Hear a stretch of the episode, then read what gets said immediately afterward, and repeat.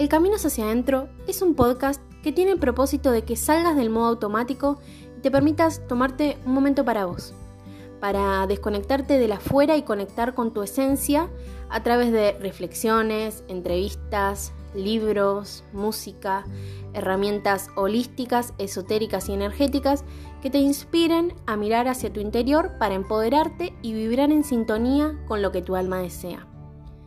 El camino hacia adentro implica que todas las respuestas que buscas afuera en realidad ya están adentro tuyo.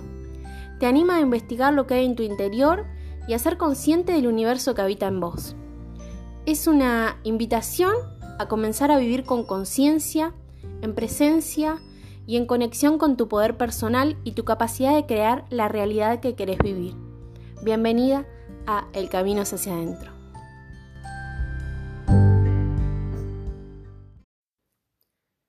Buenas, ¿cómo andan? Espero que estén muy pero muy bien. Primero que nada, me gustaría agradecerles por todo el cariño que me enviaron por la inauguración del podcast y del primer episodio. La verdad me puso muy feliz que les haya gustado y que lo hayan recibido también, así que gracias de corazón. En el episodio de hoy me gustaría hablarles sobre cómo podemos favorecer el vínculo con nosotras mismas y con los demás a través de la manera en la que percibimos el mundo.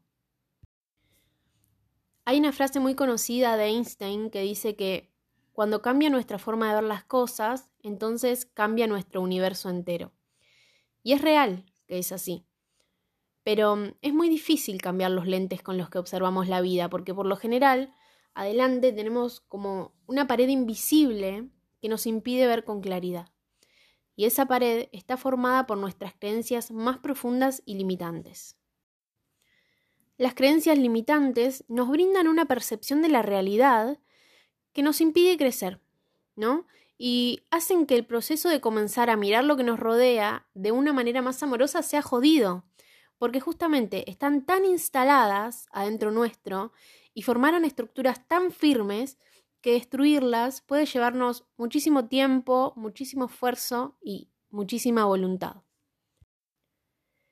La mayoría de nuestras creencias son heredadas y las adoptamos a partir de ciertas leyes, religiones, culturas y costumbres que la sociedad misma fue incorporando colectivamente a lo largo de la humanidad y que por supuesto tuvieron y tienen un impacto individual en cada uno de nosotros. Una disciplina que le presta mucha atención a las creencias es la bioneuroemoción. La bioneuroemoción es un método que busca que ampliemos nuestra conciencia, que nos ocupemos de nuestro bienestar emocional, y que vivamos en presencia.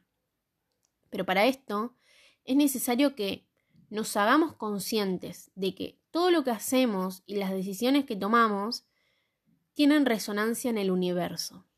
Es decir, que cualquier cosa que ocurre en nuestra vida tiene un sentido, que no es porque sí ni es por casualidad.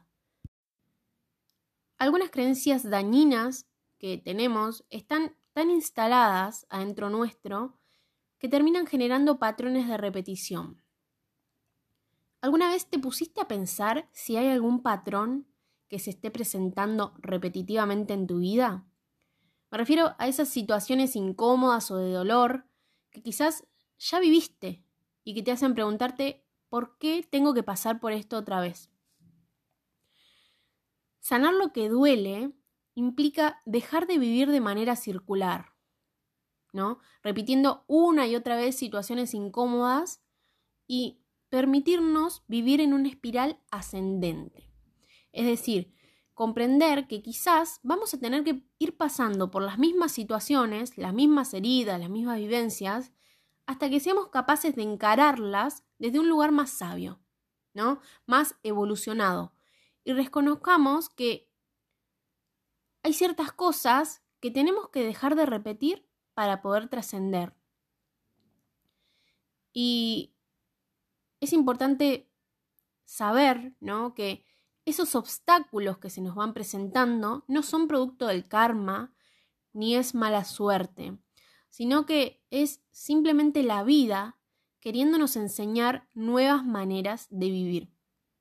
y que seguramente nos seguirá enfrentando a estas situaciones hasta que nos dignemos aprender y actuemos diferente. Para tomar conciencia y comenzar a observar con mayor atención lo que nos rodea, podemos hacer uso de la autoindagación. ¿Sí? La autoindagación es una herramienta dentro de la bioneuroemoción que nos sirve de ayuda para comprender la información que se va presentando en nuestra vida y que la observemos y la comprendamos sin juzgarla. Es decir, que a través de hacernos preguntas amorosas sobre lo que estamos vivenciando, sin victimismo, sin culpabilidad, sin justificarnos ni, ni hablar de los demás tampoco, podamos darnos cuenta que no estamos en un lugar equivocado, ¿no? Que no estamos en un lugar erróneo y aceptar que lo que nos pasa es un acto de amor de la conciencia que nos está emitiendo un, mensaje, un aviso, para que reaccionemos y podamos trascender algo que hasta el momento no podíamos ver. ¿Cómo lo podemos ver? A través del otro. Porque la bioneuroemoción entiende que el otro es un espejo y que en realidad lo que te molesta de esa persona en realidad está en tu sombra y es algo que debes integrar y trascender para evolucionar. La sanación en este caso sería la integración de esa sombra. Entonces, se trata de comprender que delante tuyo tenés todos los espejos posibles en los cuales podés ver aquellas cosas tuyas que debes trabajar y que no podrías ver si no fuera por ellos. Dicho esto, te invito a hacer una prueba. Primero, pensá qué tenés que aprender de esas situaciones que se te van presentando a lo largo de tu vida de manera repetitiva. ¿Sí? Y segundo, pensá en una persona que está actuando de una manera que no te gusta ni un poco y fíjate, ¿hay algo de eso en vos? Hacerte este tipo de preguntas es una manera de salir del victimismo y encarar la situación de otra manera. Porque o elegís sentirte víctima o decidís aprender. A mí particularmente me encanta el concepto del espejo, lo utilizo muchísimo en mi vida diaria, especialmente cuando me enojo. Porque cuando me enojo, digo, bueno, esto que me está molestando del otro, ¿está también en mí? Y es increíble cuando reflexiono al respecto, porque me doy cuenta que sí, que eso que me está molestando del otro, re, está en mí, y que claramente es algo que yo también debo trabajar. Para seguir ahondando en el tema de cambiar la manera en la que observamos la vida, me gustaría abordar un libro clásico, clave e infaltable en tu biblioteca, que es Los Cuatro Acuerdos, de Miguel Ruiz. En su libro nos propone un procedimiento para eliminar todas aquellas creencias heredadas que nos limitan y sustituirlas por otras que nos conduzcan a la libertad personal. El autor dice que durante toda nuestra vida creamos diferentes acuerdos con nosotros mismos y con los demás que fueron constituyendo nuestra personalidad, ¿sí? Y seguramente muchos de estos acuerdos nos hacen sufrir o nos duelen. Entonces, la idea es romper con esas creencias, con esos acuerdos que se basan en el miedo y reemplazarlos por aquellos acuerdos que surgen desde el amor, ¿no? Y que nos ayudan a conservar e incluso aumentar nuestra energía vital. Cuando reconozcamos que hay acuerdos que nos limitas, como por ejemplo, y volviendo a lo que hablaba recién de ser víctimas de lo que nos pasa, entonces van a ser estos cuatro acuerdos los que nos ayuden a dejarlos atrás. Utilizarlos implica cambiar todo nuestro sistema de creencias ser capaces de romper con ellos y estar listas para poder crear nuevos y acordes a la vida que queremos vivir. El primer acuerdo es sé impecable con tus palabras. Y este acuerdo es el más importante y también el más difícil de cumplir, porque las palabras no son solo sonidos o símbolos escritos, sino que son la herramienta más poderosa que tenemos los seres humanos ya que nos ayudan a expresarnos, comunicarnos, por lo tanto, crear los acontecimientos de nuestra vida. Las podemos utilizar erróneamente a través de la palabra destructiva o podemos beneficiarnos de ellas a partir de la impecabilidad, es decir, comunicándolas de manera amorosa y creativa. Según cómo las utilicemos, nos podrán esclavizar o nos darán libertad. Durante toda la vida fuimos recibiendo opiniones de los demás que muchas veces hicieron que ciertas creencias dañinas crecieran dentro nuestro. Por ejemplo, en el episodio anterior conté que sufrí mucho en el colegio por los comentarios que otra gente expresaba sobre mí. Y hoy en día, mirándome en retrospectiva, entiendo que yo no era lo que ellos decían. Pero en su momento, al oírlo, me lo creí y crecí con esa idea en la cabeza. Y mientras mantuve ese acuerdo conmigo misma, estuve como bajo el hechizo del mal uso de las palabras. Entonces, es importante darnos cuenta que una sola palabra puede cambiar una vida, porque captan nuestra atención, entran en nuestra mente y automáticamente cambian nuestras creencias. Por supuesto que también funciona a la inversa, ¿no? Porque si en algún momento, mientras padecía esos comentarios negativos, alguien captaba mi atención y con palabras me convencía de algo positivo, quizás yo me lo creía, ¿no? Y podía llegar a un nuevo acuerdo conmigo misma que rompiera el anterior. Este acuerdo también se basa en que ser impecable con tus palabras es no utilizarlas contra vos misma ni contra los demás. ¿No? Es utilizarlas con responsabilidad, nunca para destruir. Pero llegar a este acuerdo es difícil porque a lo largo de la vida aprendimos a hacer precisamente lo contrario. No somos impecables con nuestras palabras. Entonces, con su uso erróneo, nos perjudicamos y nos mantenemos constantemente en un estado de miedo y de duda. Otro ejemplo es cuando nos decimos cosas a nosotras mismas como soy fea, soy estúpida, no sirvo para nada, nunca seré lo suficientemente buena y miles y miles de cosas más. Esto automáticamente tiene un impacto negativo en nosotras y no genera nada bueno. Entonces es necesario que comprendamos el poder de las palabras y comencemos a utilizarlas apropiadamente, porque al hacerlo dejamos de transmitir veneno emocional en el vínculo que tenemos con nosotras mismas y por supuesto también en el vínculo que tenemos con los demás. Un buen ejercicio es comenzar a decirte a vos misma lo maravillosa que sos, cuánto te amás y remarcando las cosas buenas que tenés. Por más que todavía no te lo creas, ¿sí? Pero sí intencionando que suceda.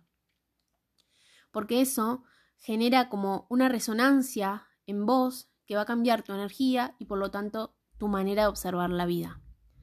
Además, si somos impecables con nuestras palabras, nos volvemos inmunes frente a cualquier persona que nos quiera dañar.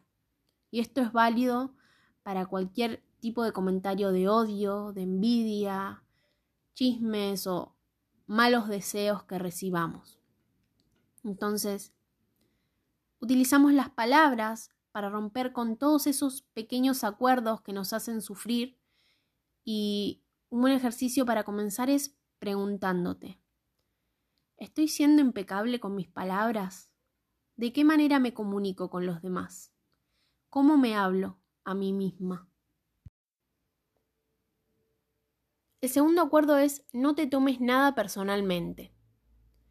Y se trata de que sea lo que sea que la gente haga diga o piense, no te lo tomes personalmente, porque hacerlo implica creer que todo gira a tu alrededor. Y en realidad nada de lo que los demás hacen es por vos, sino por ellos mismos. Este acuerdo se basa en que incluso cuando una situación parezca muy personal, por más bronca o tristeza que te dé, seas capaz de comprender que no tiene nada que ver con vos. Lo que esa persona dice lo que hace y las opiniones que expresa responden a los acuerdos que estableció consigo mismo, en su propia mente. Por ejemplo, si alguien hace un comentario negativo sobre vos, en realidad se está refiriendo a los sentimientos y opiniones que tiene sobre sí mismo, ¿no? Y cuando nos tomamos las cosas personalmente, podemos sentirnos ofendidas y reaccionar defendiendo nuestras propias creencias, pero cuando vemos a los demás tal como son, sin tomarnos sus actitudes personalmente, hagan lo que hagan o digan lo que digan, no nos vamos a sentir heridas, ¿sí? Entonces, si elegimos no tomarnos nada personalmente, no vamos a depositar nuestra confianza en lo que hagan o digan los demás. Va, va a bastar con que confiemos en nosotras mismas para elegir con responsabilidad, porque no somos responsables de los actos de los otros, solamente de los nuestros. Entonces, de esta manera, nos podemos librar del enojo, de la tristeza y del dolor que antes nos generaba esto, ¿sí?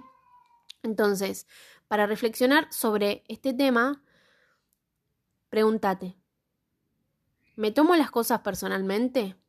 ¿Qué es lo que más me duele de los actos de los demás? ¿Reconozco algo del otro en mí? El tercer acuerdo es no hagas suposiciones. Tendemos a hacer suposiciones sobre todo. El problema es que al hacerlo, creemos que lo que suponemos es cierto, que es real.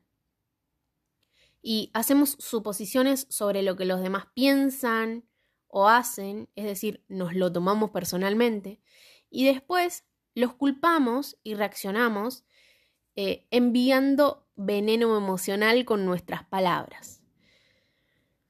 Acordamos que hacer preguntas es peligroso, entonces tenemos miedo de pedir aclaraciones, pero siempre es mejor preguntar que hacer una suposición, porque las suposiciones crean sufrimiento y un enorme caos que nos lleva a interpretar y entender mal todas las cosas.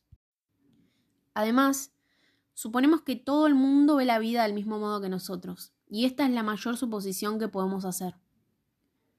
La manera de evitar hacer suposiciones es teniendo el valor de preguntar, ¿sí? Preguntar todo lo que podamos, hasta que las cosas se clarifiquen. Porque escuchando la respuesta, no va a haber lugar para hacer suposiciones. Imagínate el día que dejes de suponer cosas de la gente. Seguramente tu manera de comunicarte va a cambiar y tus vínculos van a ser más sanos y amorosos. El cuarto y último acuerdo es haz siempre lo máximo que puedas.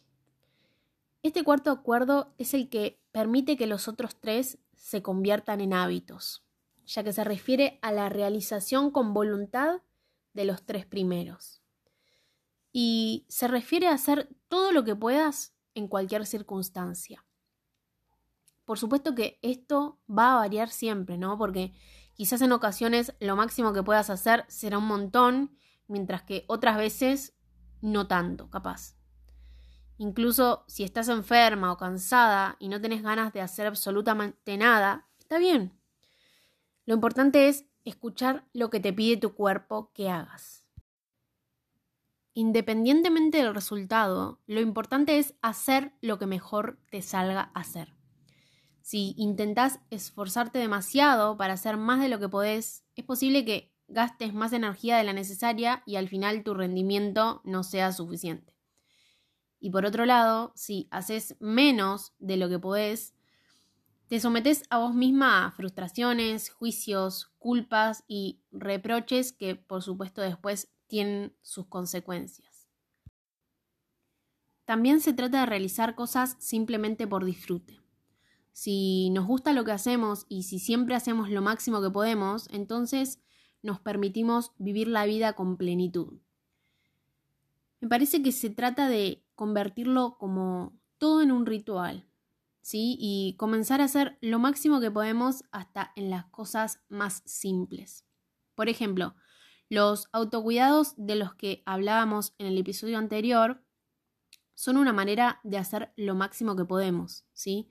De darnos a nosotras mismas lo que sea que necesitamos para cuidarnos, mimarnos y sentirnos bien.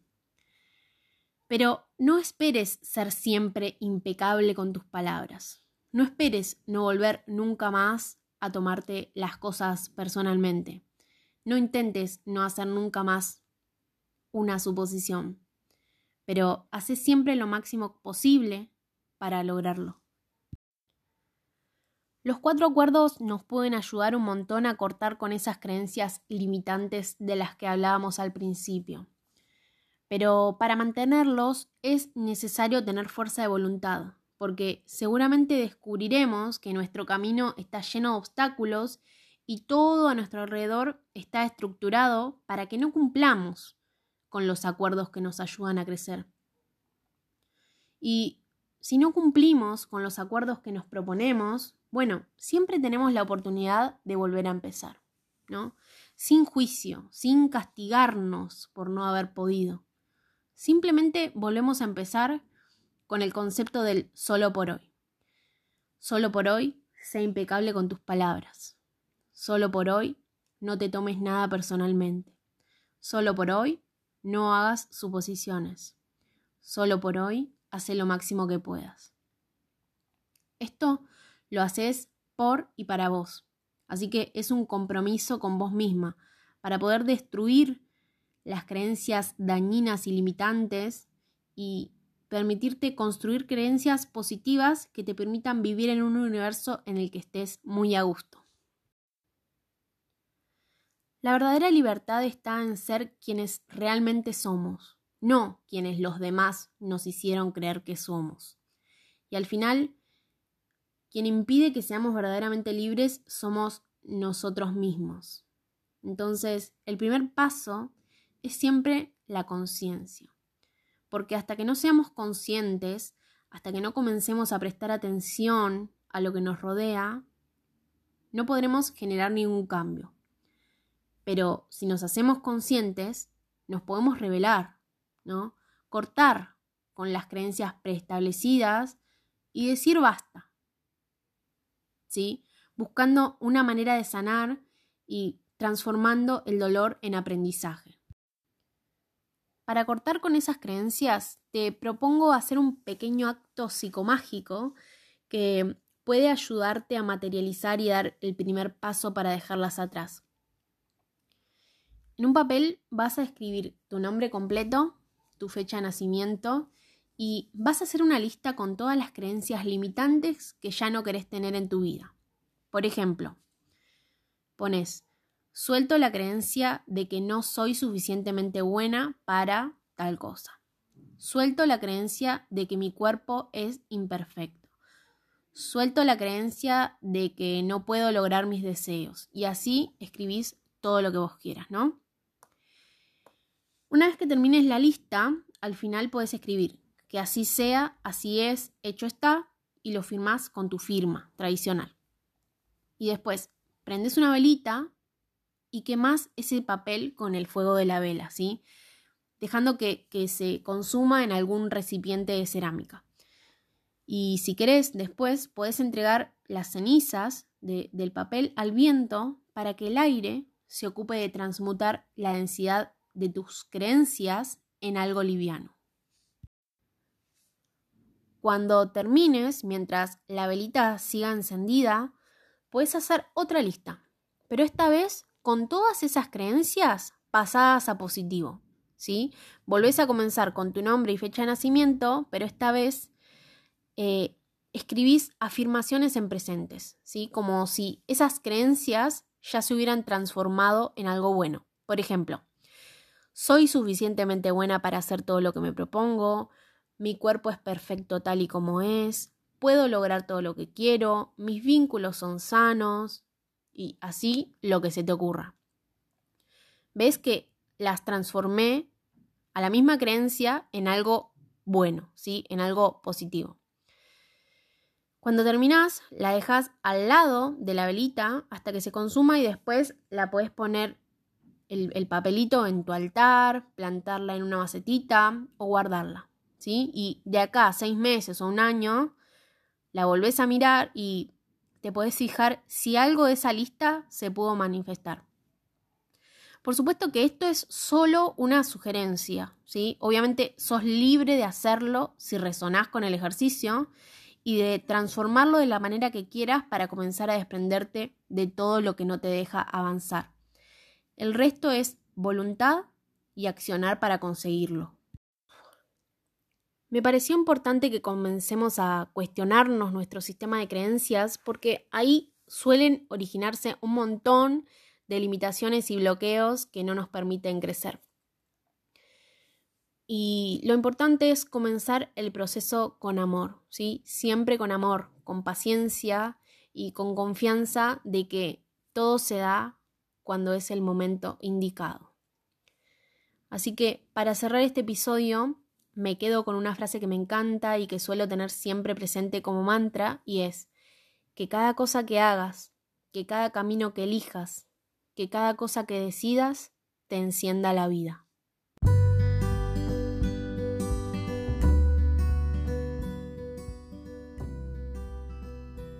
Eso es todo por hoy.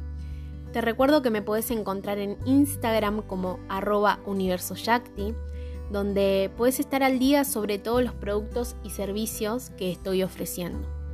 Además, hoy comienza septiembre y durante todo el mes voy a estar trabajando con el florecimiento, es decir, nuestra capacidad de sembrar y cosechar nuestros deseos, la conexión con nuestro cuerpo físico, la manera en la que nos nutrimos de la naturaleza y más cositas que van a ir creciendo con el correr de los días. Así que cualquier cosita me encontrás por ahí.